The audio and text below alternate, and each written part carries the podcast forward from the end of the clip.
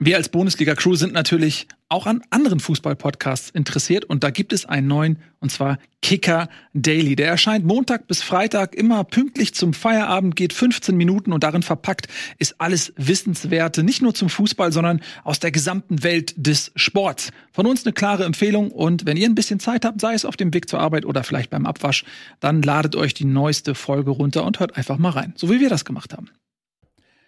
Moin Moin und hallo, herzlich willkommen zu einer Spezialausgabe Bundesliga. Wir haben gerade eben in dieser Viererkonstellation den Mittwochabendspieltag zu Ende geschaut und machen jetzt ganz spontan und ungeplant eine Folge Bundesliga für euch zum Anschauen. Ich begrüße ganz herzlich jeweils aus dem Homeoffice Tobias Escher, leicht erkrankt, äh, beißt sich aber durch, sehr tapfer, sehr stark. Ja, danke schön ja, den emotional, das emotionale Alpha und das Omega in Personalunion mit äh, Etienne Gade, der durch eine Hi. Achterbahn der Gefühle gerast ist. Wie geht's euch, Freunde? Habt ihr Bock? Ich hab Bock auf die Sendung. Let's go! Nice. Und wir haben ja das energetische Tal. Jetzt bin ich gespannt, was du daraus machst. Naja, das Tolle ist, wir alle sind dir der Sessellift, der dich aus diesem Tal zu Was neuen Sphären, ja, das energetische Tal, in dem du gerade bist, weil du bist schon den ganzen Tag am Machen, am Ackern, am äh, Regulieren hier und so, ja. wolltest jetzt eigentlich den Abend ausklingen lassen bei einer Spezie und einer Runde Call of Duty, aber du bist spontan noch bereit, uns in dieser Sendung zu bereichern und das freut uns alle sehr. Ja, und mal gucken, wie viel ich dazu beigetragen kann. Äh, ich habe nur ein Spiel geguckt, aber das habe ich ziemlich viel geflucht und gepöbelt. Mhm, ja. Wollte abbrechen, wollte auch schon rausgehen und am Ende haben wir gewonnen. Okay, geil. Ähm, wir fangen aber an mit Leverkusen. Das ist nämlich unser Herbstmeister. Herbstmeister 2023 mit fünf Punkten Vorsprung, die eigentlich nur zwei sind, wenn Bayern das Nachholspiel im Januar gegen Union gewinnt. Und die haben heute auch wieder mit einem sehr souveränen 14 Uhr gegen Bochum, mit einem Dreierpack von Patrick Schick, der zum ersten Mal in dieser Saison von Beginn an spielen durfte für Boniface. Ja, haben Bochum keine Chance gelassen, ne? Ja, ich fand das Spiel so mittelmäßig. Mhm. Man muss für all die Zuschauer da draußen, die jetzt nicht wissen, was Sache ist, wir haben gerade eben zusammen die Konferenz geschaut. Wir sind jetzt heute nicht in der Lage, hier einzeln auf die Spiele einzugehen. Ihr werdet jetzt für mir keine Taktikanalyse zu Leverkusen hören. Da haben sie ungefähr dreimal hingeschaltet und dreimal hat Schick ein Tor gemacht. So, das war unsere Eindrücke von dem Leverkusen-Spiel. Aber mhm. dass Leverkusen diese Saison gegen Teams, die gegen, als Außenseiter anreisen, ähm, gut aussieht, das ist ja auch kein Geheimnis. Und dass sie jetzt auch mit einer leicht veränderten Startelf mit Andrich, Schick und Stanisic so punkten und so was zeigen können, das ist ja auch nochmal was wert. Gerade Schick, der ja nochmal wichtig werden wird. Du hast völlig recht. Wir müssen ja gar nicht äh, so viel jetzt über das Spiel reden, wenn wir nur die Konferenz geschaut haben, aber auch da war ja sehr offensichtlich, dass Leverkusen Bochum ziemlich dominiert hat. Aber, aber ähm, ich, ich gucke mir gerade die Zusammenfassung an und ja. 4-0 ist noch geschmeichelt, glaube ich. Was dafür hundertprozentige ja. hier schon bisher verballert worden sind in den Bildern, die ich gesehen habe. Leverkusen spielt wie eine Mannschaft, die irgendwie offensichtlich Bock hat, Titel zu gewinnen. Wirkt so. Alter Schwede. Bochum wird ganz mhm. schön hergespielt. Das ist so wie, äh, wenn ich gegen Tobi FIFA FC spielen würde. Ja, da bin ich jetzt nicht so viel überzeugt von. Schade. Aber das können wir ja mal testen tatsächlich. Wir können euch beide ja mal gegeneinander antreten lassen. Das äh, heben wir uns auf für ein weiteres Bundesliga-Kanal-Video. Nico gegen Tobi. Tobi kriegt vier Tore Vorsprung. Ja, lass uns dann wirklich mal über Leverkusen nicht nur über heute, sondern über die gesamte Hinrunde sprechen. Äh, diese Wandlung unter Alonso, der hat es ja auch Ende der letzten Saison schon angedeutet und hat quasi dann ja mit Anpfiff der Bundesliga diese hm, Verwandlung auch schon vollzogen. Also es brauchte gar nicht so viel Anlaufzeit. Alle fehlenden Stücke hatte er ja dann über den Transfermarkt erhalten mit Chaka, Boniface, Grimaldo. Aber was jetzt auch, glaube ich, heute nochmal klar geworden ist, und das ist vielleicht so die Erkenntnis dann des heutigen Spieltags, wenn sie nicht viel Neues beinhaltete, dann doch zumindest die Gewissheit, dass man mit Patrick Schick in Topform einen Stürmer hat, der Boniface für die Dauer des Afrika Cups ersetzen kann. Ja, ähm, ich würde sagen, das wäre ein guter Transfer bei Bundesliga, äh, bei Kickbase. Weil man mhm. sich das ja schon hätte denken können, dass der abgehen wird. Mhm. Ich kann ja mal kurz gucken, wie viele Punkte äh, der 350. Ah. 350, okay. Ja, okay, also ich nee, 384 sogar. Ach so, ja, okay. Ja, vielleicht machen Was wir das, das natürlich die große Frage für diese Rückrunde ist, die wir uns ja immer wieder gestellt haben. Dieser Afrika Cup, der ja wie ein ähm, riesengroßes Alien-Raumschiff einen Schatten über die kommende Spiele von Leverkusen legt. Mein Metapher-Game ist nicht so on point heute. Ähm, das ist natürlich jetzt die spannende Frage, ähm, wie sie das ersetzen können. Und da war das, glaube ich, enorm wichtig, dass Schick das heute gezeigt hat, dass ähm, er Boniface im Zweifelsfall ersetzen kann, dass er mit seinen tiefen Sprints da auch nochmal eine neue Facette reinbringt ins Spiel, die wichtig werden kann. Auch Stanisic, der sich das, was wir gesehen haben, keine Blöße gegeben hat. Ich glaube, das sind so kleine Dinge, die nochmal sehr wichtig werden könnten, weil sie jetzt erstmal, das haben wir auch schon oft genug erwähnt, äh, ohne ein paar Spiele auskommen müssen. Und dass eben dann Schick reinkommt Passt also auch ganz gut, Patrick, ja. Patrick Schick eine, also ich weiß gar nicht, ob Boniface gekommen wäre, wenn Patrick Schick nicht so verletzungsanfällig gewesen wäre. Weil Patrick Schick ist schon äh, ein wahnsinnig guter äh, Stürmer, meiner Meinung nach. Und ähm, ja, die Frage bei ihm ist eher, äh, halten die Knochen so? Ne? Äh, das ist eigentlich die Frage, weil von der Qualität her ist es, glaube ich, klar, dass der, ähm, dass der ja das Potenzial auch natürlich mitbringt, um Stamm zu spielen. Die Frage ist, kann Leverkusen in der Rück oder wird Leverkusen in der Rückrunde eventuell das System ändern, um beide spielen zu lassen? Weil man könnte ja argumentieren, never change a winning team. Es gibt nicht so viele Argumente für Leverkusen, irgendwas zu ändern. Jetzt mal abgesehen davon, dass irgendwas Unvorhergesehenes im Af äh, beim Afrika Cup oder sowas passiert oder irgendeine Verletzung. Aber ansonsten sind die ja ganz gut gefahren damit, ähm, dass sie einfach immer ihren Stiefel so durchgespielt haben, durchgezogen, wie auch immer. Und ähm, auf der anderen Seite, wenn Patrick Schick weiter so ballert und wenn jetzt Boniface erstmal weg ist, dann wird er sich auch nicht gerne wieder auf die Bank setzen. Gesundheit. ja, ich halte es für schwierig. Also klar, wir haben das in Stuttgart gesehen, da hat Hönes dann ja auch mit ähm, Undaf und Girassi auf Doppelspitze, beziehungsweise so, das so umgestellt, dass die beiden auch funktionieren können, miteinander spielen.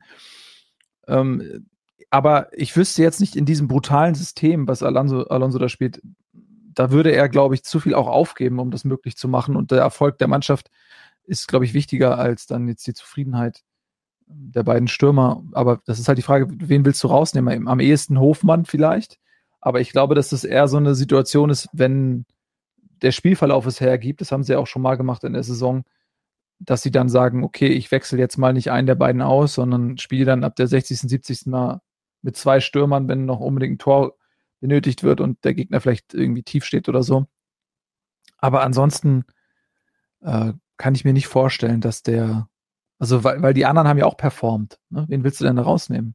Also es ist auf jeden Fall äh, ein absolutes Luxusproblem, was Leverkusen hat, weil die eh schon so gut sind und die haben ja auf der, die haben ja auf der Bank noch mehr Spieler, die sie ja auch in den letzten Transferperioden auch für viel Geld geholt haben. Ob das ein, äh, weiß ich jetzt gar nicht, was sie da im Einzelnen gezahlt haben, aber für einen Teller, einen Lotzek, einen Adli, ähm, das sind alles Spieler, die wahrscheinlich bei den meisten anderen Vereinen Stamm spielen würden in der Bundesliga, außer vielleicht jetzt bei den Top 3 Vereinen oder so.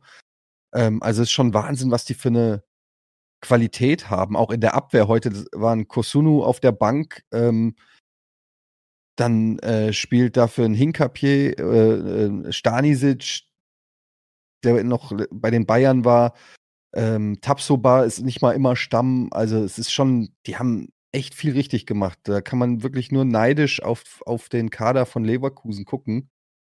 Und ich würde mal sagen, ich glaube, da lehne ich mich auch gar nicht so weit aus dem Fenster. Die Zeit ist doch auch reif für Leverkusen, oder? Wir haben sie jahrelang verspottet als Vizekusen. Wenn sie es mit dieser Truppe, mit diesem Trainer nicht schaffen, wann wollen sie es dann schaffen?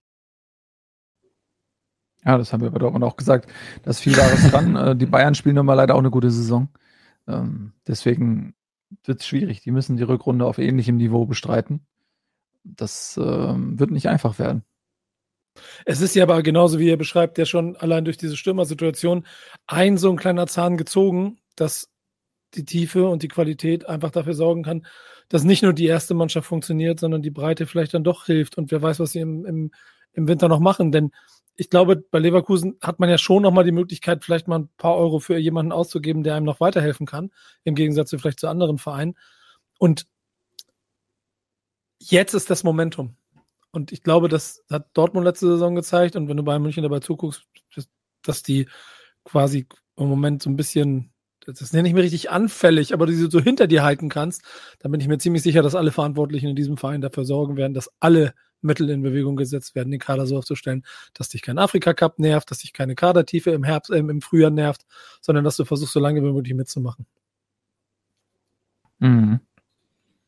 Und ganz privat, ey, ich, du, es ist ganz interessant. Es ist ja, ist ja einer von den Clubs, die man, wo die wo weniger, weniger äh, Vorliebe für ist und die einfach auch nicht so viele Fans haben und, und wo auch eher ein Gefühl von, mh, hm, die gehört zu den bösen Retortenclubs und so. Die sind halt auch seit 40 Jahren dabei.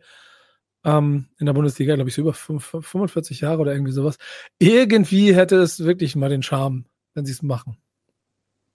Ist ja fast ein Traditionsverein in der Bundesliga. Ja, das, ich fände es auch irgendwie lustig, weil das halt wirklich dann auch der, der, der Fall einer so einer Klischeesäule ist. Und das ist auch verdient. Das ist ja auch so ein bisschen die Art und Weise, ne? wie man jemandem etwas gönnt. Es gibt ja so wirklich so, auch so dreckige Meisterschaften. Zum Beispiel Dortmunds Meisterschaft letztes Jahr wäre jetzt auch nicht in die Geschichtsbücher eingegangen als eine überragende Dortmunder Mannschaft. Sondern das wäre in die Geschichtsbücher eingegangen als Dortmund, äh, Bayern hat eine grässliche Saison gespielt und Dortmund war da. Ja, ähm, aber du wirst ja nicht jetzt, wie du da, wie du jetzt, wenn du über die Champions League Mannschaft redest und redest über, hey, hier sich Karl-Heinz Riedle und Matthias Sammer und äh, kannst da irgendwie jeden Spieler aufzählen, Chapuisat und whatever.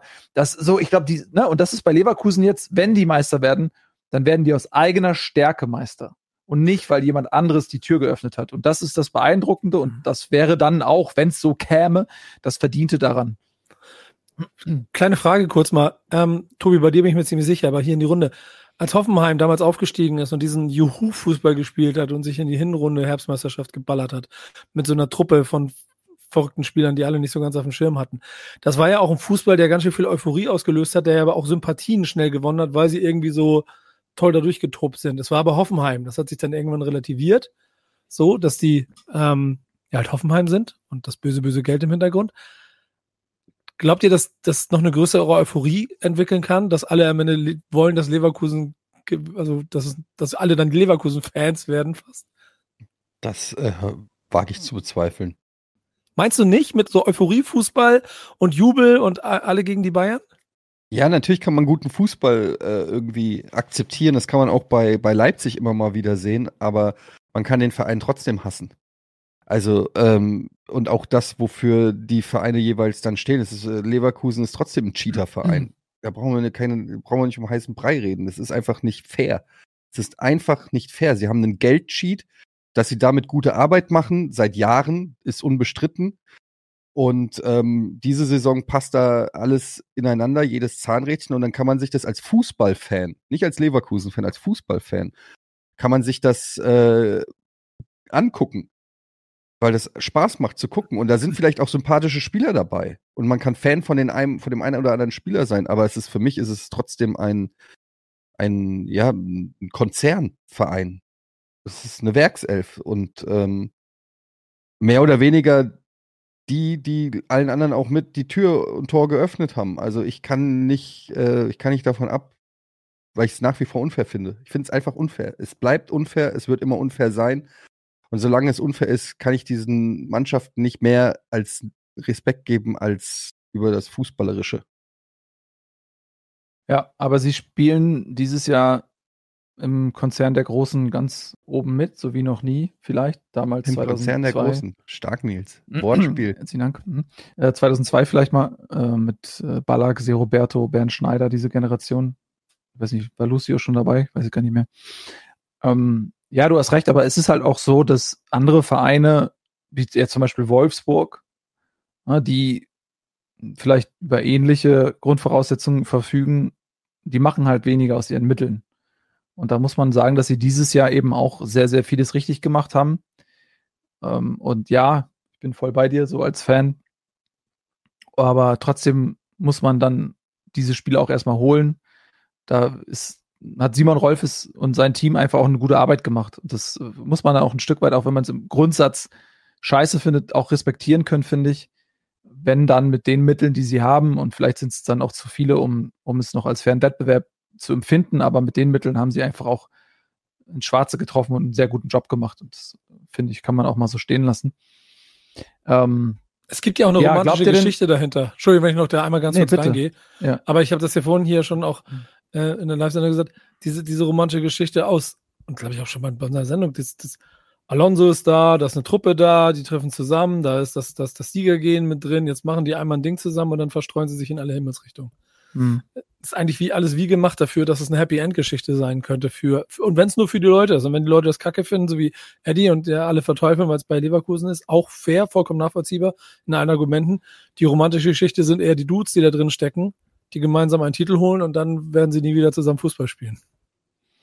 Hm, ich weiß gar nicht, ob das so ist tatsächlich, weil ja, Alonso hat eine Ausstiegsklausel vernehmen, nach dem Vernehmen nach für Real, Bayern und Liverpool.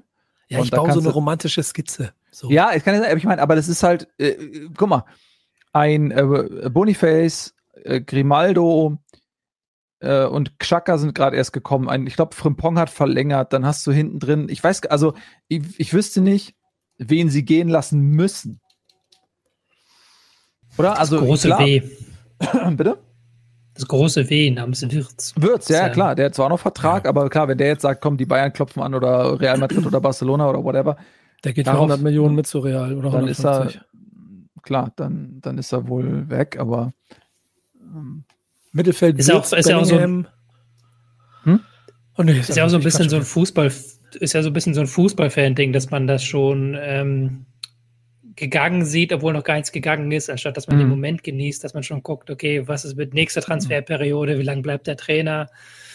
Ähm, ich werde jetzt erstmal sehen, dass sie die Hinrunde in der Rückrunde bestätigen. Da hatten wir auch schon Teams, die halt eine fabelhafte Hinrunde gespielt haben, dann haben zwei, drei Spieler weggebrochen. Mhm. Deswegen auch immer, es, falls sie nicht mehr das Selbstvertrauen da und dann sah es plötzlich ganz anders aus. Also da bin ich sehr gespannt, ob sie das erstmal schaffen. Äh, da meine Frage an euch.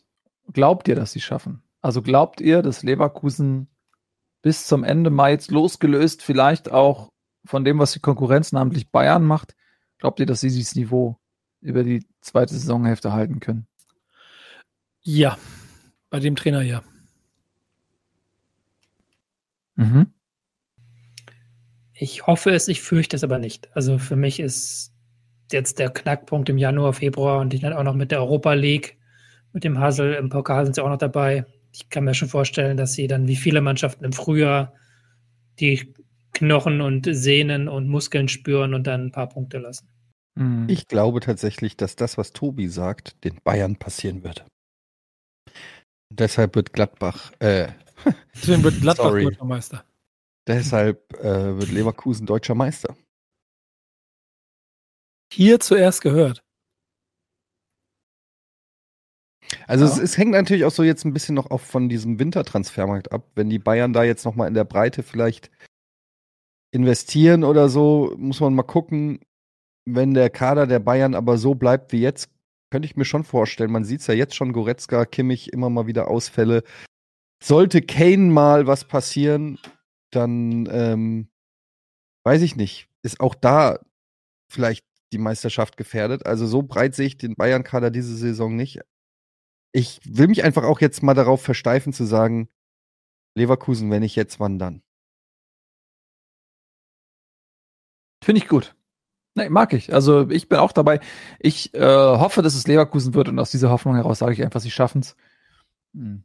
Und äh, hängt, ja, mal gucken. Ich hoffe, die kommen alle gesund vom Afrika Cup wieder. Nicht, dass sie irgendwelche Blessuren haben. Und dann haben sie ja zumindest auch noch so einen zweiten Euroleague-Kader, was dann in dem Fall vielleicht sogar ein Vorteil sein kann, weil du auf die Art und Weise auch die zweite Garnitur bei Laune halten kannst und den zu einsetzen auf Wettbewerbsniveau verhelfen kannst. Da gibt es eine Menge Spieler, Hinkapi zum Beispiel, auch die beiden Stürmer dann ähm, Schick und Boniface, die dann auf die Art und Weise zu Minuten kommen können, wenn sie sie in der Bundesliga vielleicht nicht kriegen. Teller, der ähm, auf die Art und Weise dann herangeführt wird oder noch andere äh, Andrich, der dort Einsätze kriegen kann. Also es muss nicht um, also es kann ja auch theoretisch, oder Stanisic, oder es gibt eine Menge Leute, ne, die dann darüber im Wettbewerb gehalten werden. Kann auch ein Vorteil sein, weil wenn sie dann gebraucht werden, dann ist es nicht so, dass sie äh, ein Jahr lang auf der Ersatzbank saßen, sondern sie sind dann den Wettbewerb gewohnt und können dann vielleicht auch eher helfen, um mal eine wilde Theorie zu schmieden. Naja, gut. Leverkusen haben wir jetzt äh, lange drüber gesprochen, aber natürlich auch völlig verdient. Machen wir weiter mit den Bayern, die heute 2-1 gewonnen haben in Wolfsburg nach Kopfballtor von Musiala und natürlich auch wieder Harry Kane, aber außerhalb des 16ers. Nicht die Torschützen überraschen, sondern die Art und Weise, wie sie die Tore erzielt haben heute. Das ähm, sah jetzt in der Konferenz so souverän aus, aber es war jetzt auch nicht so wirklich nachvollziehbar, wie souverän es denn tatsächlich gewesen ist. Aber ich glaube, für die Bayern zählte einfach nur gewonnen und jetzt in die Winterpause. Aber man hat ja erneut, wie schon am Wochenende mit Kimmich und Goretzka, das Mittelfeldzentrum ersetzen müssen. Und das äh, willst du ja auch nicht auf Dauer haben. Ne? Gut, machen wir weiter. Irgendjemand? Ja, ja nee, ich habe ich hab, ich hab einen Gedanken weiter als zu dem ja. aktuellen Spiel, dass ich äh, so ein bisschen auf, auf die, aufs Tableau geguckt habe und mir mhm. gerade überlegt habe, dieses Nachholspiel, das sie noch haben, das dazu führen wird, dass Bayern München dann ja theoretisch wieder ganz nah ranrücken kann. Dass sie das ja jetzt ja gegen eine Union haben, das nicht mehr das Union ist von noch ein paar Wochen, ob das vielleicht ein mhm. Faktor sein kann. Und dann habe ich wieder überlegt, das sind halt die Bayern, insofern ist es egal. Deswegen habe ich so ein bisschen gestockt gerade, weil ich an dem Gedanken ein bisschen rumgespielt habe. Ja, ist natürlich die spannende Frage. Willst du jetzt Union eher treffen, wenn der Trainer sich ein bisschen eingespielt hat, oder willst du ihn treffen, wenn er halt gerade die Anfangseuphorie mitnimmt und das sein erstes Spiel ist? Das ist Also trotzdem ist ja beides Spiele, die Bayern gewinnen muss. Und ich habe jetzt das Union gegen Köln-Spiel heute auch über 90 Minuten, also über äh, 75 Minuten oder so gesehen. Und da ist jetzt Union kein Gegner, den du fürchten musst als Bayern. Haben sie ja, dir keine Angst ja. gemacht? Das ist dann eher wieder das Ding, wo es in Eddie, was hier Eddie hier gesagt hat, dass ähm, kann ja die Müdigkeit noch reinspielen im Januar. Mhm. Dass wir dieses Extraspiel da noch ja. bestreiten müssen. Ja, das kann es natürlich sein. Die, also die Bayern haben ja übrigens auch Kim beim Asia Cup, ne? Muss man auch mal dazu sagen. Also das ist ja nicht nur der Afrika Cup, haben sondern wir haben den Asia Cup und da haben wir, ja, Chugomoting ist beim Afrika Cup. Ich meine, also es ist also den Ito bei Stuttgart als Beispiel, der dort lange fehlen wird, je nachdem, wie weit die dann auch kommen. Und ein Kim, äh, der da in der Abwehr zuletzt der wichtigste Innenverteidiger war. De Licht, gut, wenn De Licht dann fit ist, hast du mit De Licht und Upamecano natürlich auch eine wettbewerbsfähige Innenverteidigung, aber dann halt nur zwei Innenverteidiger. Also entweder die machen noch irgendwas im Winter oder das ist, wird noch dünner, als es ohnehin schon ist, ne? Ja, wobei der Januar ist jetzt für die Bayern relativ easy mit Hoffenheim, Bremen, Union, Augsburg. Ey, Mhm. Nimm's nicht persönlich, Nico, aber das ist jetzt nicht der, wo du sagen musst, da brauchst du Kim unbedingt. Du hast ja gesagt, die werden noch was tun im Winter, denke ich. Ja, Nico, vergiss nicht die Panzerplatten. Ja, yeah, keine Sorge. der Gag ist, dass Nico nebenbei gerne mal Call of Duty spielt, falls ähm, unter anderem durchgesickert ist, genau.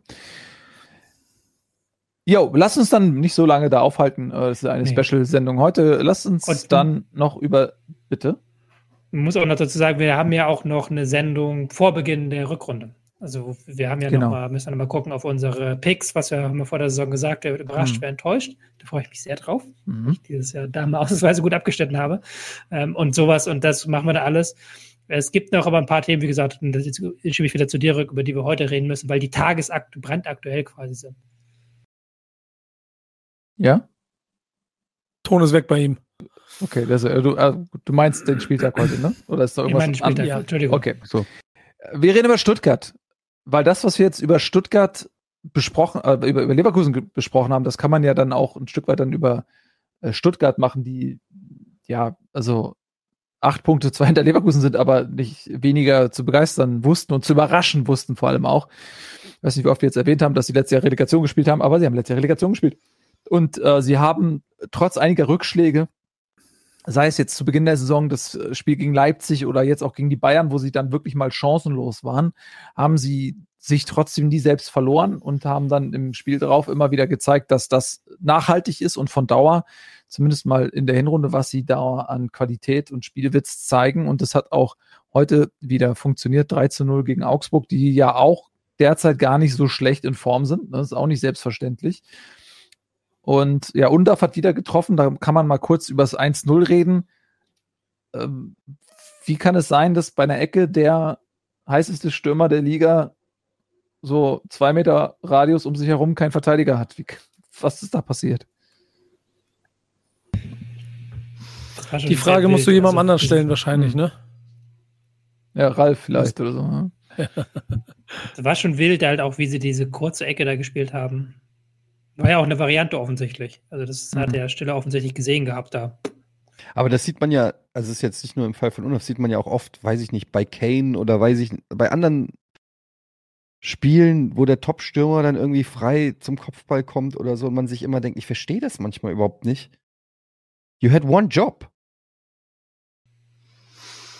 Ich weiß gar nicht, haben die Raumdeckung oder Manndeckung gespielt? Habe ich jetzt auch gar nicht in der. Ähm, also wirkte auf jeden Fall so, als ob der linke, oder zumindest einer stand am kurzen Pfosten, der dann hektisch gesehen hat, dass er offensichtlich seinen Job verpasst hat und dann zwei Meter nach vorne sprinten wollte und das war zu Oder war halt eine gute Variante, dass sie gemerkt haben, der Raum ist da einfach frei. Ja, stand da einfach zehn Minuten, ne? Bevor die Ecke gekommen ist. Hat aber auch, hat er auch perfekt getroffen auf schwierigen Winkel, muss man sagen. Ja. Ja, das den, hat er auch echt richtig gut gemacht, ja. Den macht er auch und, nur, weil er gerade. Und, Undaf für, für äh, Nagelsmann. Ja, das wird passiert. Wenn da jetzt äh, nicht noch irgendwas Außergewöhnliches geschieht, dann wird er im März nominiert werden. Das ist, glaube ich, schon klar. Ja, mein, aber ich meine auch, dass der auch Startelf, meine ich. Ja.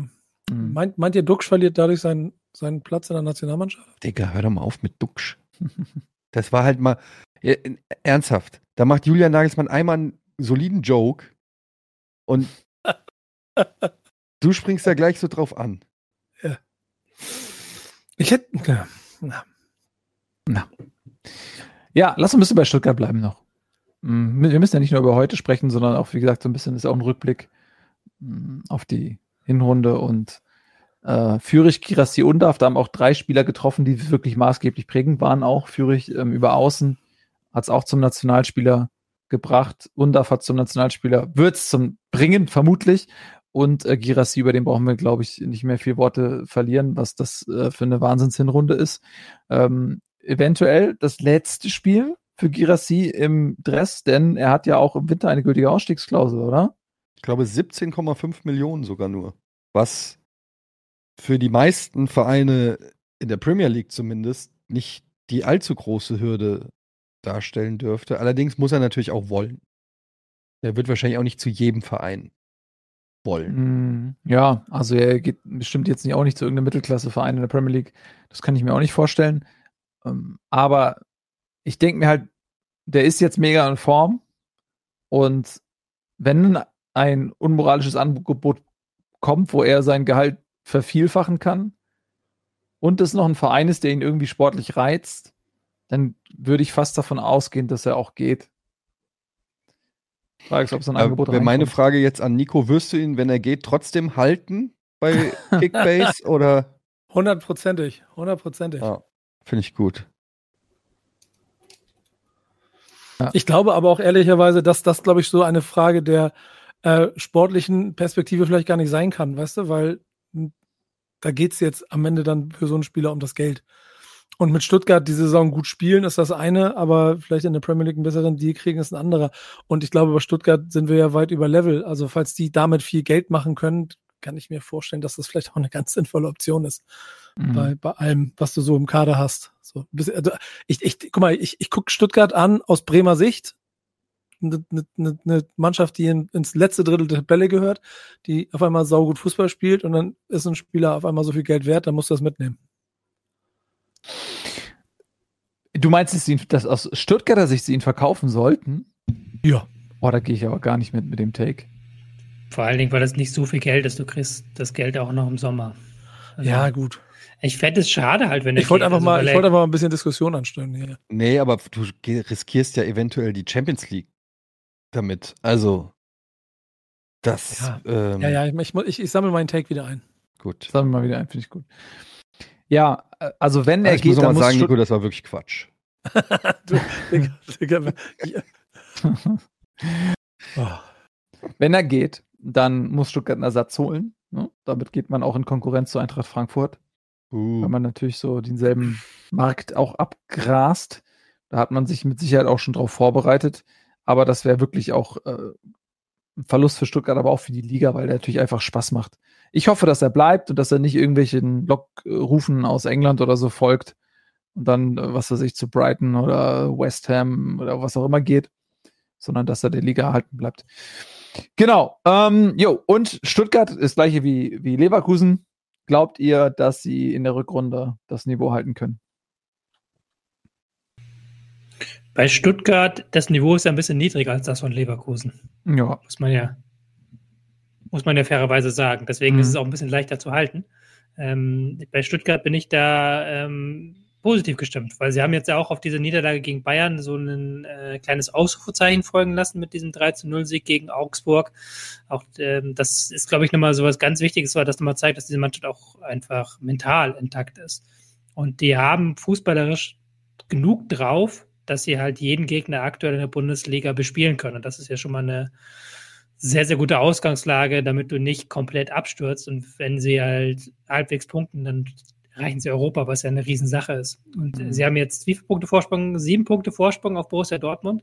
Das ist ja schon, äh, davor können sie erstmal auch mhm. zehren, ein paar Spieltage. Und vor allen Dingen zehn Punkte Vorsprung ähm, vor Platz sieben. Und ich glaube, sieben wäre sogar noch Conference League eventuell. Also ähm, das, das, der Vorteil bei Stuttgart ist, dass sie eigentlich, also natürlich, wenn sie jetzt einen anderen Ehrgeiz haben in der Rückrunde, aber die sind, die haben ja ihr Saisonziel schon erreicht. Das heißt, die können von allen Vereinen da oben im Prinzip am lockersten aufspielen, was natürlich nicht dazu führen darf, dass sie mit weniger Motivation und Engagement in die Rückrunde gehen. Ähm, das ist so vielleicht die einzige Gefahr, dass man, das kann ich halt nicht so richtig einschätzen aus der Ferne, ob das, ob die dann in der Rückrunde sich denken, so ja, mit 95 Prozent geht es halt auch, weil wir haben ja schon 34 Punkte und dann verlierst du halt mehr Spiele oder so. Oder ob die diesen Ehrgeiz auch aufrecht halten können und ähm, einfach sich sagen, ey, wir wollen, wir wollen das, was Union gemacht hat letzte Saison, wir wollen Champions League spielen und zerreißen uns bis zum letzten Spieltag scheißegal, wo wir herkommen. Das ist, finde ich, die spannende Frage bei Stuttgart. Ja, und ich, ich hätte eine Frage an Co-Trainer Tobias Escher. Ähm, du bist jetzt Co-Trainer von den Gegnern vom VfB. Mhm. Was ist, wo, womit, womit knackst du den Knoten Stuttgart? Also das, also ich gehe darauf, ich will darauf, dass es in der Rückserie ja bestimmt eine Analyse geben wird, die zeigt, okay, Stuttgart spielt so Fußball und das ist ja nicht eine Übermannschaft geworden, sondern die machen das einfach sehr gut, was sie da machen, denn indem sie ja auch so dieses Überrennen und die Chancen und ja, Passspiel und so weiter und so fort. Was sind die Mittel, die du als Heidenheim und Darmstadt hast, um äh, nicht fünf von Stuttgart zu kriegen, sondern vielleicht 1-0 zu gewinnen? Oder 0-0. Ähm, Dreckiges Fußballspiel, das keiner sehen will. Das machen ja da viele Menschen schon. Also es ist ja der, in den Trainerstäben, die gucken sich das an und die kommen auch immer mit, mit Ideen. Und ich glaube, der große Vorteil des VfB ist, dass das Team selber wandlungsfähig genug ist, um halt Lösungen zu entwickeln. Grundsätzlich ist, glaube ich, das Wichtige, dass du, ähm, wenn sie finden, aufbauen wollen, dass du nicht sofort presst, sondern dass du sie erstmal die ersten zwei, drei Pässe spielen lässt, dass du im Mittelfeld wirklich dafür sorgst, dass die überhaupt nicht aufdrehen können. Das haben die Bayern sehr, sehr gut gemacht. Ähm, dass du sie sehr weit nach außen lenkst, also dass du im Zentrum kompakt bist und sie halt wirklich nach außen lenkst und dann dort zuschlägst. Äh, das sind aber so Kleinigkeiten. Also zum Beispiel Wolfsburg hat das eine Halbzeit lang genial gemacht, haben halt wirklich all diese Talking Points, die ich gerade genannt habe, abgearbeitet. Und dann stellt halt Hönes in der zweiten Halbzeit einfach auf Dreierkette um, er besetzt die Flügel anders und zack, läuft das. Also die sind ja nochmal enorm wandlungsfähig auch in dem, was sie tun. Und das macht sie so gefährlich für viele Gegner, weil sie diese Grundstärke haben im Pressing, aber auch im Spielaufbau und die dann immer an den Gegner anpassen können. Ich hoffe so inständig, dass Ole Werner und sein Team sich einfach mal 16 Spiele vom VfB Stuttgart angucken. Hast halt kein stiller Karason. Das ist hm. das Ding. Werder hat auch einen guten Spielaufbau, haben sie gegen Leipzig gezeigt, aber im Sechserraum ist da halt nicht viel. Bei Werder Stay macht das ganz gut, aber der ist ja auch eher, fühlt sich wohler, wenn er hochschiebt. Ja, Lün, das ist halt das Geile, weil das halt geholt. sowohl. Naja. Ja, Lin, ja. Das ist immer das Geile an Leverkusen und ähm, Stuttgart. Die haben einfach so eine geile Doppelsechs, die da ja. vor der Abwehr kaum, die du selbst, wenn du sie presst, kannst du nur dafür sorgen, dass sie den Ball nach hinten spielen. Aber eine Bällgewinn ist dagegen kaum möglich. Das stimmt wohl. Und die werden ja wohl über den Winter hinaus auch bei Stuttgart bleiben. Da müssen wir nichts befürchten. Und dementsprechend schließe ich mich auch an, wenn die das, ähm, wenn die weiter in dieser Form bleiben, spricht für mich nichts dagegen, dass sie auch Erfolg haben und ähm, Champions League holen können. Zumal eben auch Dortmund schwächelt und auch Leipzig nicht äh, so konstant spielt. Sie haben auf Frankfurt zehn Punkte, Also das kann die Saison werden, ne? tatsächlich für Stuttgart. Ich traue ihnen das auch zu. Ich, ich glaube auch, sie Champions League können sie schaffen, tatsächlich. Ich glaube, sie, ich glaube, vielleicht lassen sie Dortmund hinter sich. Äh, Dortmund ist zu turbulent. Aber das kann natürlich jetzt sein, wenn jetzt Dortmund den Trainer ja. wechseln und dann kommt irgendwie Oliver Glasner oder so. Und da kommt noch mal frischer, frischer mhm. Wind in die, und vielleicht noch mal ein, zwei Verstärkungen im Winter, keine Ahnung. Also, ähm, ich würde Dortmund jetzt noch nicht abschreiben. Wenn Terzic bleibt, glaube ich, dann sind die Chancen gut für Stuttgart. Ja, bleibt Terzic, dann lass uns doch direkt über Dortmund sprechen. Ich glaube nicht. Ich glaube, dass, äh, dass, dass es das war. Weil, ähm, also erstens mal die Erfahrung zeigt, wenn irgendwie äh, der Vorstand sich die ganze Nacht tagt.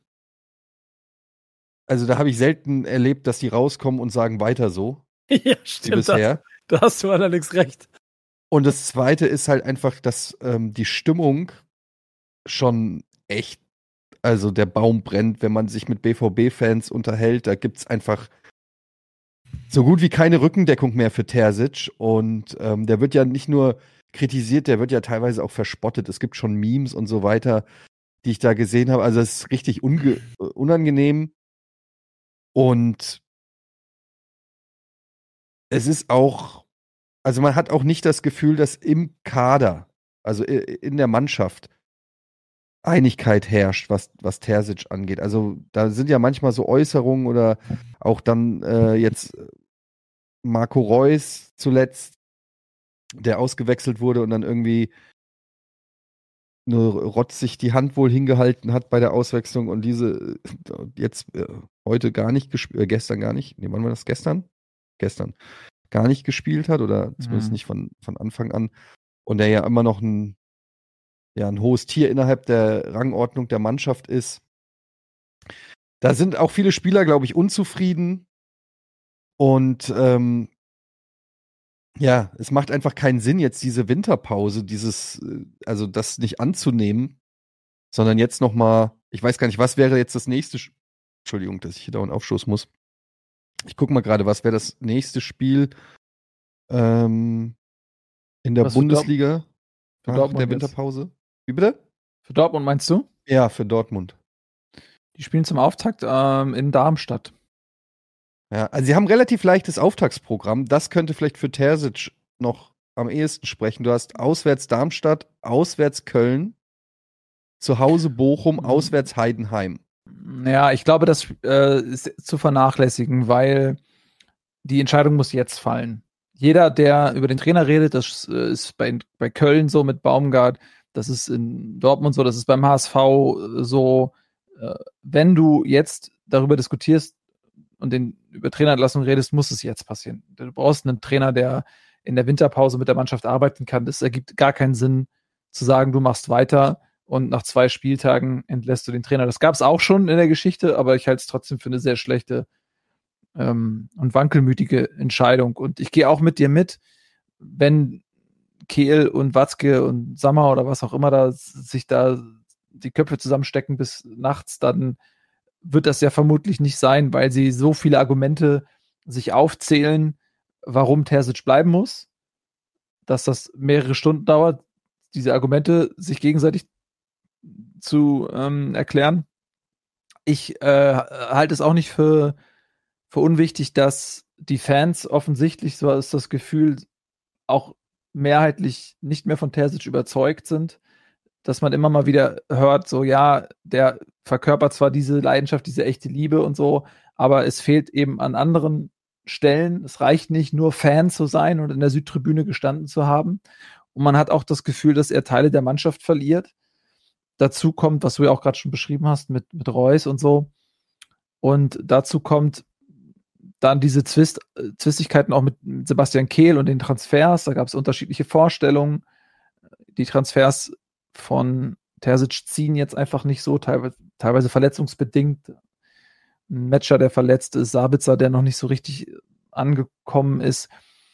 Ja, also da ist einiges im Argen und ich würde fast dazu tendieren, dass sie ihn äh, gehen lassen, wenn sie einen brauchbaren Ersatz haben.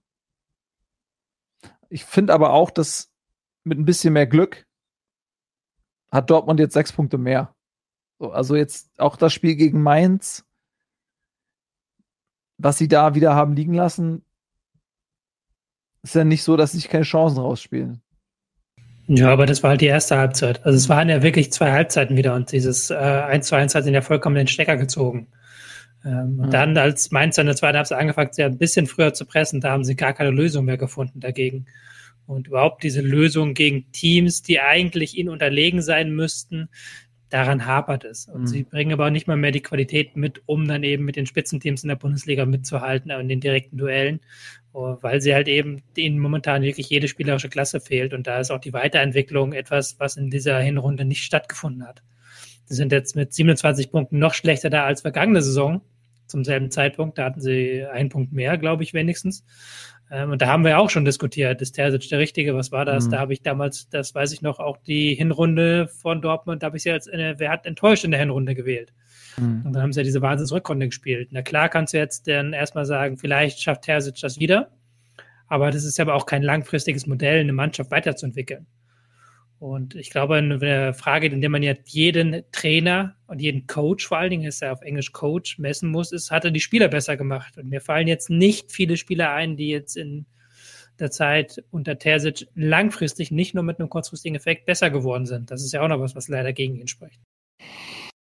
Hm, ja, Bellingham. Ich glaube, Bellingham hätten wir beide besser gemacht.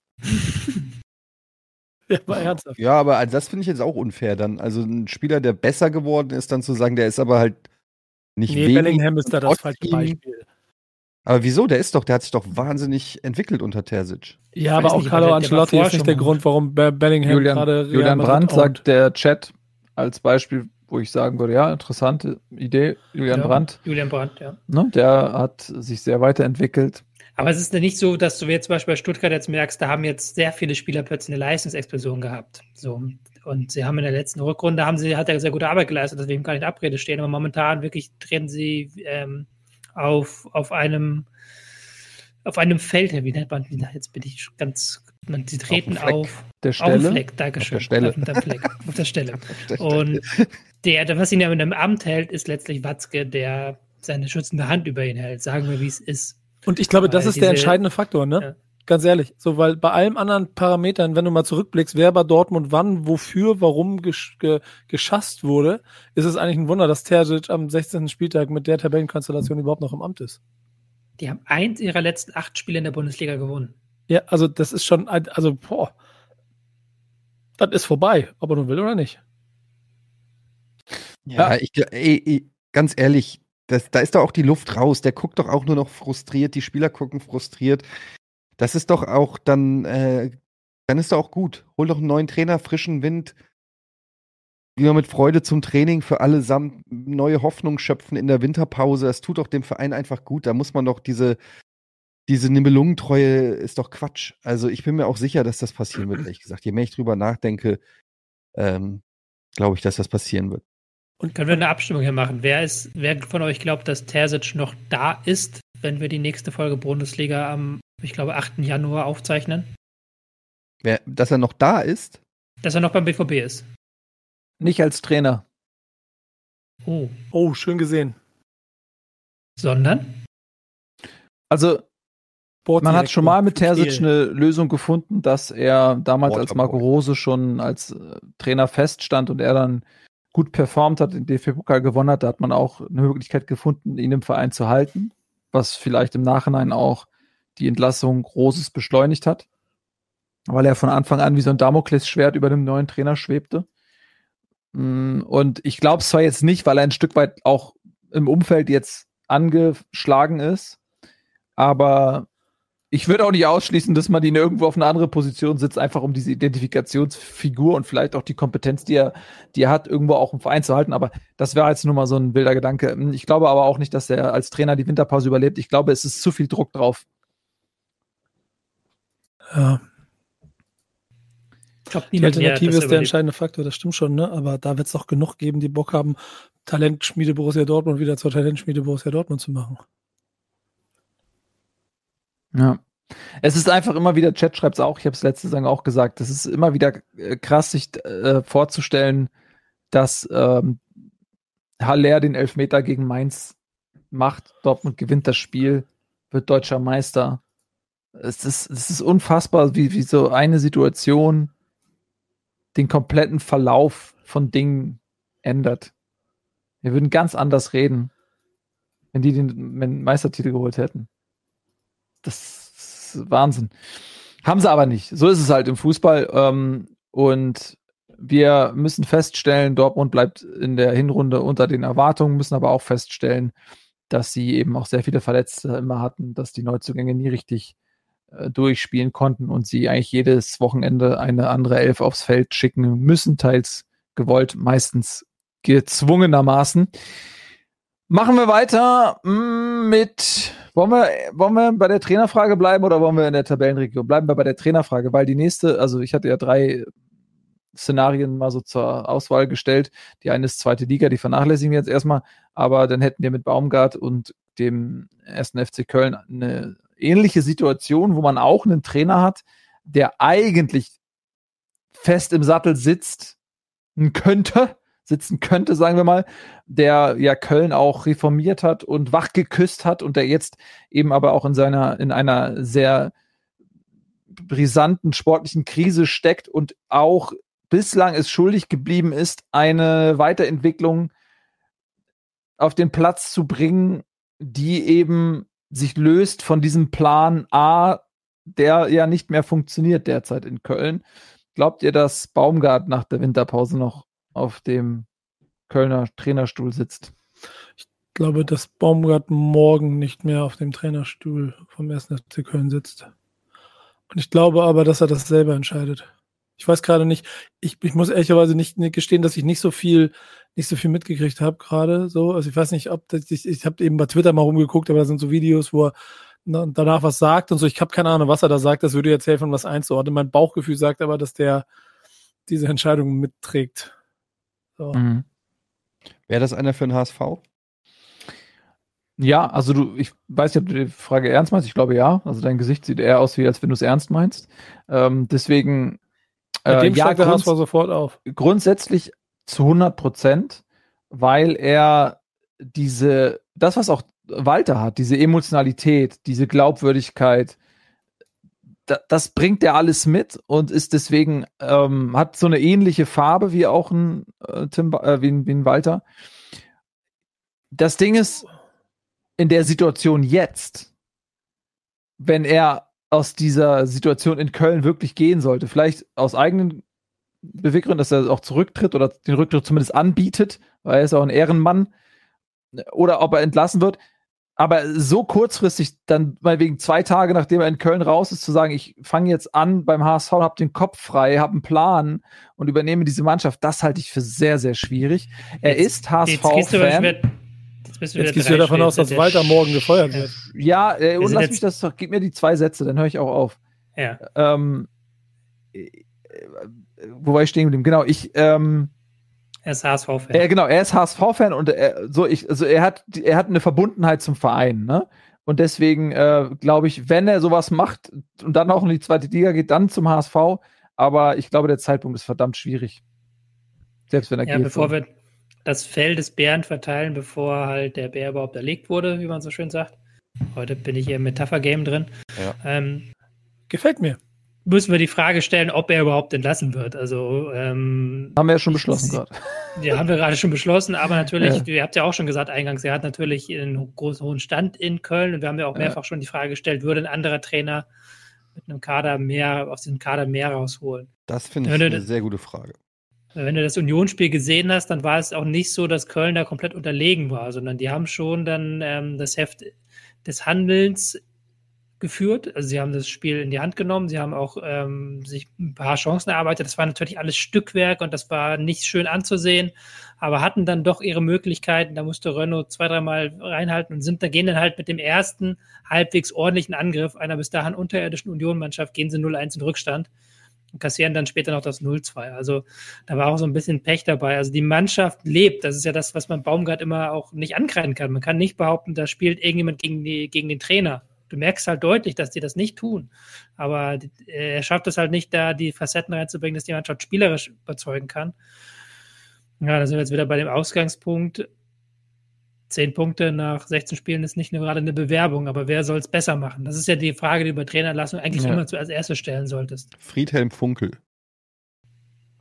Es gibt hier aber schon noch eine Frage, die man sich wahrscheinlich stellen muss, inwiefern die, die, die, die Art, wie Baumgart eine Mannschaft führt, motiviert, so ins nächste Spiel bringt, vom, vom Abgrund bewahrt und sowas alles, ob sich das abnutzt.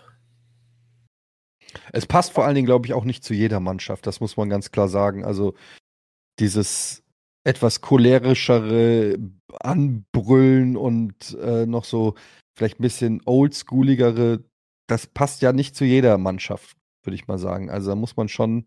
Deshalb ja. war meine Frage auch absolut ernst gemeint, ob der zum, zum HSV passt, ob das ähm, ja auch, auch charakterlich ein Match ist, jetzt nicht nur von, vom System. Oder ja, also unter äh, damals mh, mm, unter Hofmann und so diese Ära, als man nur hanseatische Trainer wollte, vom, von der Mentalität her, das, äh, da hätte ich vielleicht gesagt, ja, nö, vielleicht nicht, aber jetzt würde ich sagen, auf jeden Fall ähm, passt der sehr, sehr gut zum HSV. Also aber, bevor, bevor ihr ihn schon zum HSV verteilt, meine Frage hat darauf abgezielt, ob diese Kölner Mannschaft, wie sie aktuell da ist, die Kölner Mannschaft ist, die auf Baumgart so reagiert, wie die Kölner Mannschaft, mit, mhm. die vorher da war, mit der erfolgreich gewesen. Nee, ja, ich aber glaube, das ist ja auch ein Punkt. Entschuldigung.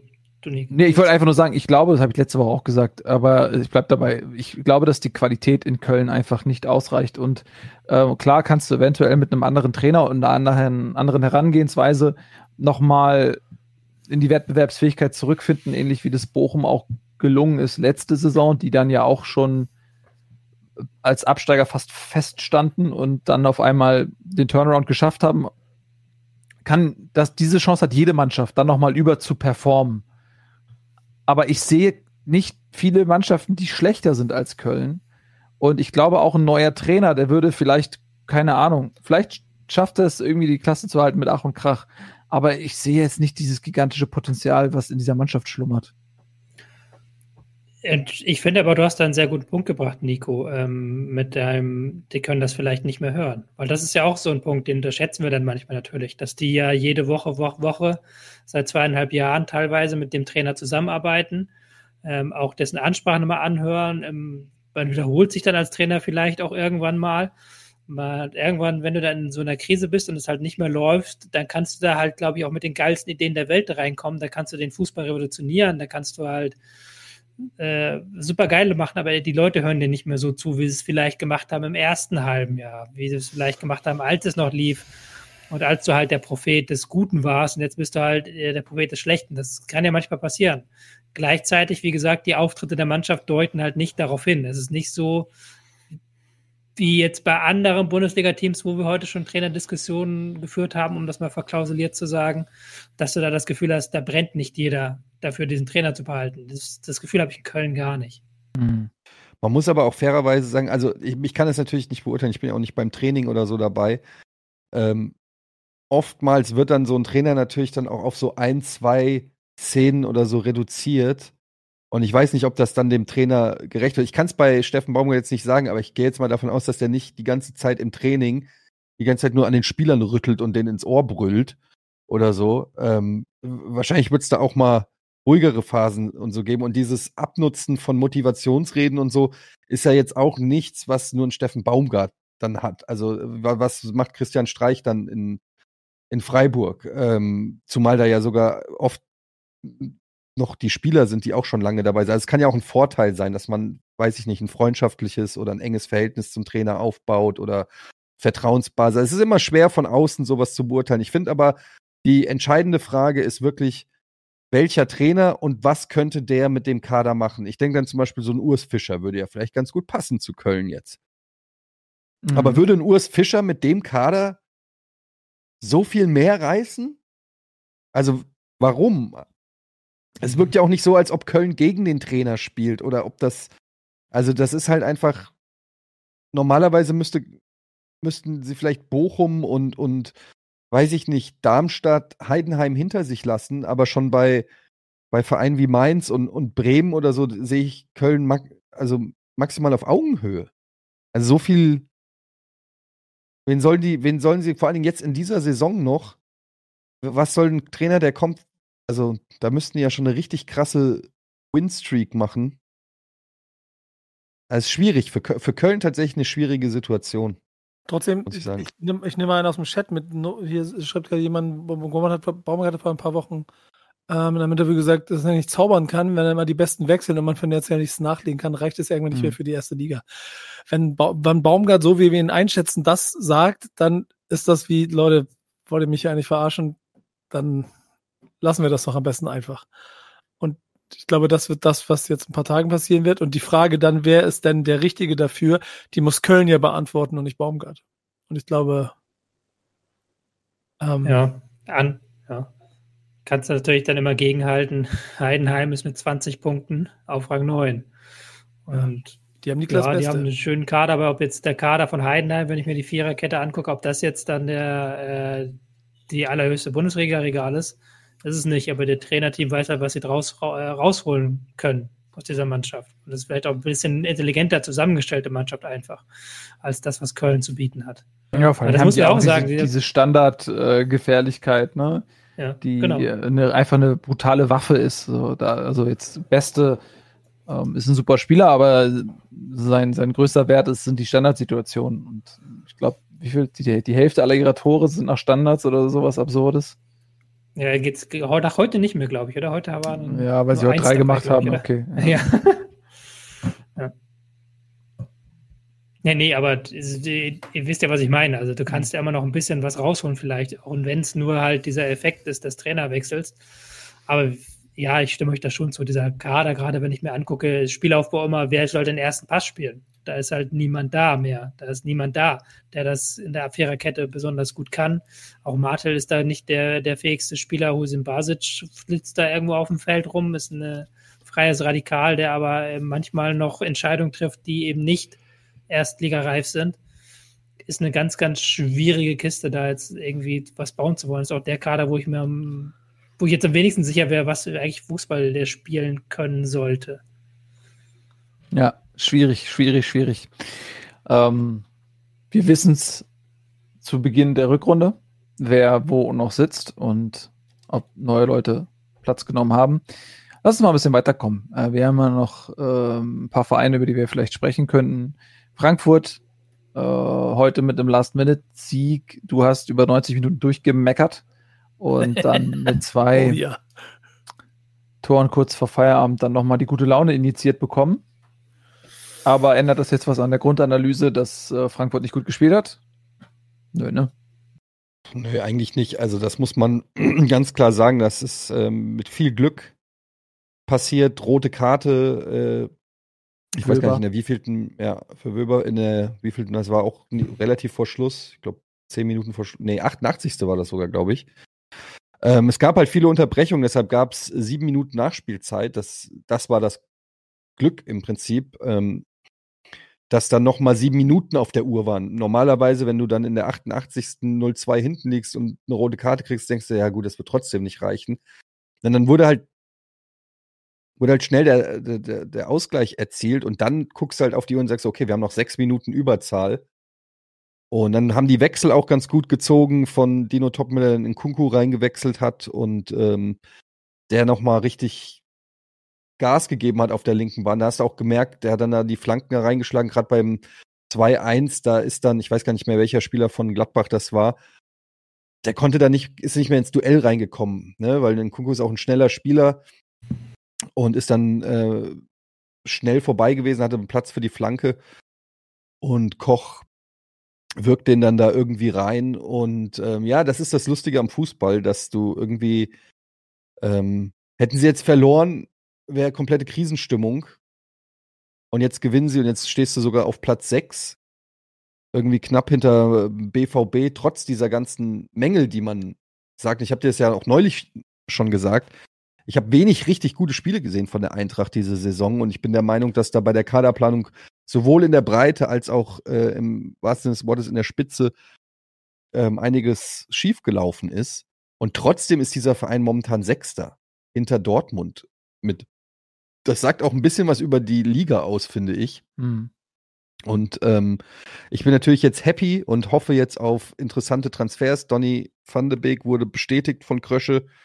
Ist natürlich ähm, ein schönes Weihnachtsgeschenk, weil ein Riesenname, zumindest für die Eintracht vor äh, drei Jahren einer der heißesten Mittelfeldspieler in ganz Europa äh, gewesen, ähm, aus dieser legendären Ajax-Truppe, die zwei, 2019 dann da im Halbfinale in der Champions League ausgeschieden sind, ganz knapp. Ähm, und der ganze Kader ja sich dann mehr oder weniger verteilt hat auf die Weltspitze. Allerdings auch drei Jahre lang quasi nicht gespielt, äh, verletzt gewesen. Also ist ein Gamble, wenn sie den hinkriegen, was die Eintracht ja, ist ja so ein Transfer, wie sie es gerne mal machen, so Spieler wie ein Rebic, ein Kostic oder so, die irgendwo anders nicht funktioniert haben, aus welchem Grund auch immer, und dann aber bei der Eintracht nochmal so einen zweiten Frühling erlebt haben, dann ist es natürlich ein komplett geiler Transfer-Coup und wird auch ähm, helfen, aber kann man nicht seriös bewerten, finde ich. Ist ein Gamble, muss man ganz klar sagen. Sechs Monate ausgeliehen und haben dann eine Kaufoption. Das ist eigentlich alles, es ist ein super Deal für die Eintracht, muss man sagen. Äh, Manchester übernimmt, glaube ich, über 60 Prozent des Gehalts.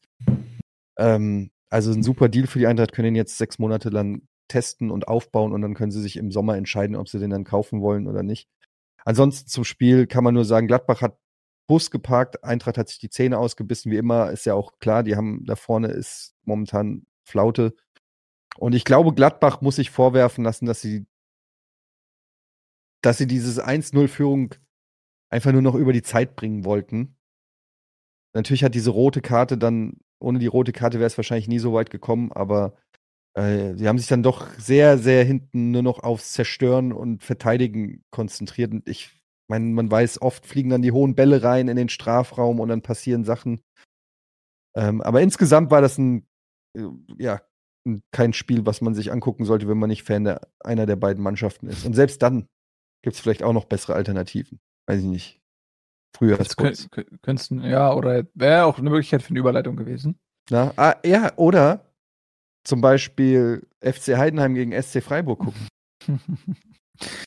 ja, haben wir eben auch gerade in der Konferenz zusammen geschaut. Das Match Heidenheim ist schon, äh, sag ich mal, in der unteren Tabellenhälfte die Überraschung der Hinrunde, die jetzt auf Platz 9 mit 20 Punkten stehen. Das ist schon sehr, sehr beeindruckend. Wenn sie das wiederholen, sind sie sicher in der Liga. Und der Klassenerhalt ist, wäre eine große Überraschung. Also Sieht aber ganz nicht, gut Tobi. aus. Ne? Du ich, hast ich, ja gesagt, ich sehe das auch, aber ich, ich ja. äh, werde mir diese Krone erst aufsetzen, wenn wir dann mhm. unsere offizielle Hinrundenanalyse machen. Da werde mhm. ich dann eine schöne Krone aufsetzen mit der Aber wirklich auch eine Analyse Krone, ne? Heidenheim. Hm? Aber auch wirklich eine Krone. Maria ja, Kron muss ich mal vielleicht. Besorgen. Ähm, was natürlich in diesem Spiel jetzt auch etwas Glück dann mit dem Ding, wie es nachher passiert ist. Also Freiburg war ja schon äh, das, was wir gesehen haben, das auch was die Daten hergeben, lange Zeit dominant. Dann kurz vor Schluss dieser, entschuldigt, dieser Aufsetzer von Ginter, das war schon der Hammer. Das bringt dich zum Bein. Ja, aber Heidenheim, ich gucke ja. mir gerade wieder genau in dieser Sekunde die Zusammenfassung. Heidenheim hat Chancen, drückt, will, will Tor, steht 2-2 und sie, sie laufen nach vorne. Also ähm, die wollten dieses, dieses, was ist das? Ist das ein Derby eigentlich? Wollten sie gewinnen. Und ähm, ob sie es nicht ganz unverdient gewonnen haben, das müssen die Leute sagen, die es am Ende geguckt haben, aber es sieht auf den Bildern hier so aus, als ob sie es auch ehrlicherweise verdient haben am Ende. Das Spiel gab es noch nicht allzu oft auf jeden Fall. Mhm. Trotz Ginter. Ja. Wollen wir, nicht, wollen wir das nicht zu einem Derby hochjazzen hier? Oh, lass doch mal. nee, ist nicht mal alles ein Derby. Die haben da so das richtige, richtige ähm, ja. Die Fankurve hat richtige Banner hochgezogen und so. Das sah aus, als ob sie da irgendwie die AKN zwischen beiden Orten ja. abgemalt haben. Freiburg Hools gegen Heidenheim Hools, weiß ich Ja, nicht. irgendwie sowas. Hm. Vielleicht irgendwie so, ist Heidenheim Studentenstadt? Dass sie sich so einen akademischen Wettbewerb liefern oder so, keine Ahnung. ähm, yo, auf jeden Fall die Überraschung. Und Tobi, du kannst ja noch mal ganz kurz sagen, was du ja auch vor der Saison schon gesagt hast. Was ist jetzt der Unterschied zwischen Heidenheim und Darmstadt, weshalb die eine ja. Aufsteigermannschaft sich so gut schlägt und die andere doch sichtbare Probleme hat. Ähm, Heidenheim hat halt einen ganz klaren Kern. Ihr merkt schon, meine Stimme geht weg. Ich versuche ja, es jetzt so gut es geht Ende durchzuhalten. Ähm, der Heidenheim hat einen ganz klaren Kern erstens in der ersten Mannschaft. Die ändern sie relativ selten. Sie haben ein ganz klares Erfolgsrezept. Das sind Standardsituationen. Das sind das erfolgreichste Teams nach Standards in dieser Bundesliga. Ähm, da haben sie Darmstadt in dem Sinne was voraus, dass beide Teams es eher schwer, sich schwer tun, aus dem Spiel heraus Chancen zu erarbeiten, aus dem Spiel heraus Tore zu erzielen. Heidenheim hat halt dieses Mittel noch mit den Standardsituationen. Und Heidenheim hat natürlich auch ein bisschen mehr Glück, weil ähm, Darmstadt hattest du immer das Gefühl, wenn es gerade so ein bisschen lief, dann kam eine Verletzung hier oder eine rote Karte, eine Sperre dort. Da musste Lieberknecht sehr, sehr häufig ähm, sich strecken. Und ich finde auch Heidenheim, das hatte ich auch schon vor der Saison gesagt, hat ein bisschen mehr individuelle Klasse. Da hat einfach Darmstadt bluten müssen vor der Saison. Heidenheim hat beste, der, wo man jetzt äh, schon drüber diskutiert, ob der nicht zur Nationalmannschaft gehört mit seinen Standardsituationen, der ja da auch eine Farbe reinbringt, die vielleicht fehlt. Ähm, ja, das sind so die Faktoren, finde ich, die die beiden Teams unterscheiden. Mhm. Gut. Paar Honorable Mentions äh, vielleicht noch, um den Spieltag mal abzuschließen. Dann haben wir noch, ähm, ja, wie gesagt, Union Köln haben wir besprochen wo man ja auch noch gar nicht über Union gesprochen hat, aber es äh, legt dann doch den Verdacht nahe, es war auch ein Stück weit die Kölner Schwäche, die die Unioner Tore dann begünstigt hat. Dann haben wir noch ein Spektakel von eben jenen Darmstädtern, die dann doch einen Punkt holen in Hoffenheim.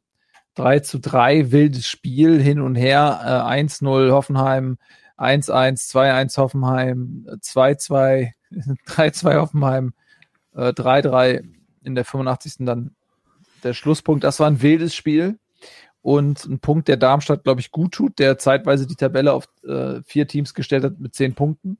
Oder waren es nur drei? Ich glaube, es waren sogar vier. Vier sogar, ne? Vier. Genau, mit Union, ja. Ähm, sah ganz gut aus. Haben sich, glaube ich, dann mit einem mit einem schönen Punktgewinn verabschiedet dann in die Winterpause und für Hoffenheim, äh, ja, ist das natürlich eigentlich zu wenig, wenn du Ambitionen hast, dieses Jahr um die Euroleague mitzuspielen kannst du natürlich zu Hause nicht drei Dinger kassieren gegen Darmstadt. Es war auch selbst verschuldet. Also sie hatten genug Chancen gehabt und dann hat der Brooks diesen Fehlpass gespielt, mhm. völlig ohne Not und dann auch das Tor von Darmstadt damit eingeleitet. Dass sie Darmstadt da dreimal ins Spiel zurückkommen lassen, spricht nicht gerade für Hoffenheim. Ja. Bei Darmstadt darf man natürlich nicht den Fehler machen, immer nur diesen Heidenheim-Vergleich zu bemühen und sagen, aber guck mal, Heidenheim ist so gut. Darmstadt ist da unten zwar Tabellenletzter, aber die haben immer noch alle Möglichkeiten eben. Ja. Sie sind nicht komplett abgeschlagen, wie das in Fürth beispielsweise äh, war, als sie in die Bundesliga gekommen sind, sondern sie behalten immer doch die Distanzen. Jetzt ähm, zwar ganz unten, aber eben ein Sieg und sie sind da wieder ein bisschen äh, unten raus. Also das ist auch mhm. schon aller Ehren wert, was die leisten. Ja, unbedingt, aber es wird trotzdem schwer, weil ich sehe, dass Darmstadt auch ja, von der Spielanlage von, von der Mannschaft her wird es einfach verdammt schwer dann, wenn du jetzt auch nicht in der Hinrunde irgendwie mit so einem Aufstiegsbonus überperformst, sondern wenn du dann nach der Hinrunde auch noch letzter bist, jetzt der Punkt hin und her, das wird einfach schwer. Ich glaube nicht, dass Darmstadt noch Bäume ausreißen kann. Glaube ich nicht. Gut. Dann machen wir mal Feierabend für heute, wa? Alle ein bisschen müde. Gestern Weihnachtsfeier. Ich finde überragend, dass du Bremen einfach ignorierst, aber lassen wir mal so stehen. Ja, dann sag doch mal was. Sag doch mal, melde dich doch mal zu Wort. Ich dachte, du bist schon in der Lobby und wartest nee, auf. ich bin, bin bei euch die ganze Zeit. Ja, come on. Bremen, Punkt zu Hause gegen Leipzig. Erzähl mal. Genau, Punkt. Freue mich, reicht mir. Nee, komm, jetzt muss er mehr vergessen. Jetzt sagst du mehr. Nee, jetzt, nee, nee, nee, nee. nee. Äh, äh, am Ende des Tages ist ein Bremen-Punkt gegen Leipzig und den habe ich nicht einkalkuliert und den nehme ich gerne. Und wenn du dir die Mannschaft anhörst, wie sie, äh, oder vor allem die Stimmen drumherum, dass sie dann sogar fast unzufrieden damit sind, so ist halt diese Wundertüte Werder Bremen, die zum Glück noch einen Punkt mehr gegen die Abstiegsränge gesammelt hat, aber die jetzt sich so darstellen und wie das Tobi vorhin auch gesagt hat, ja auch schon irgendwie Spielaufbau haben und irgendwas mitmachen wollen und auch ein schönes Tor machen und so und trotzdem halt nächste Woche dann wieder gegen Darmstadt verlieren oder so. Aber ich hoffe darauf, dass sie äh, das mitnehmen, was sie da jetzt rausgeholt haben. Denn das sah ja wirklich eigentlich, also was ich gesehen habe, sah gut aus. Ich war, war angetan von meinen Bremern gegen das große Leipzig. Gut. Reicht. Gut, wenn dir das reicht, dann. Ja, gut, wenn dir das reicht, wenn du sonst nichts mehr sagen willst. Eddie, ich, ich wünsche mir gerade so, dass Gladbach das 2-1 in der 97. Minute macht. Ja, es ist ja auch Weihnachten, da kann man sich auch Sachen wünschen. ja, genau. Ich würde mir wünschen, dass ihr zur Ruhe kommt, euch ausruht, ein wunderschönes Weihnachtsfest oder Ferientage habt und einen guten Rutsch ins neue Jahr, das 2024 für euch wunderbar beginnt und ihr ausgeruht und voller Lust auf Bundesliga wieder einschaltet dann auf unserem neuen Bundesliga-Kanal. Und bis dahin, macht's gut. Tschüss, Frohe Weihnachten, frohe, oh. besinnliche Feiertage. Ich hab euch lieb. Das glaube ich dir nicht. Guten Rutsch. Guten Rutsch. Das glaubt ihr lieber als Eddie, das weißt du. Ciao, Leute!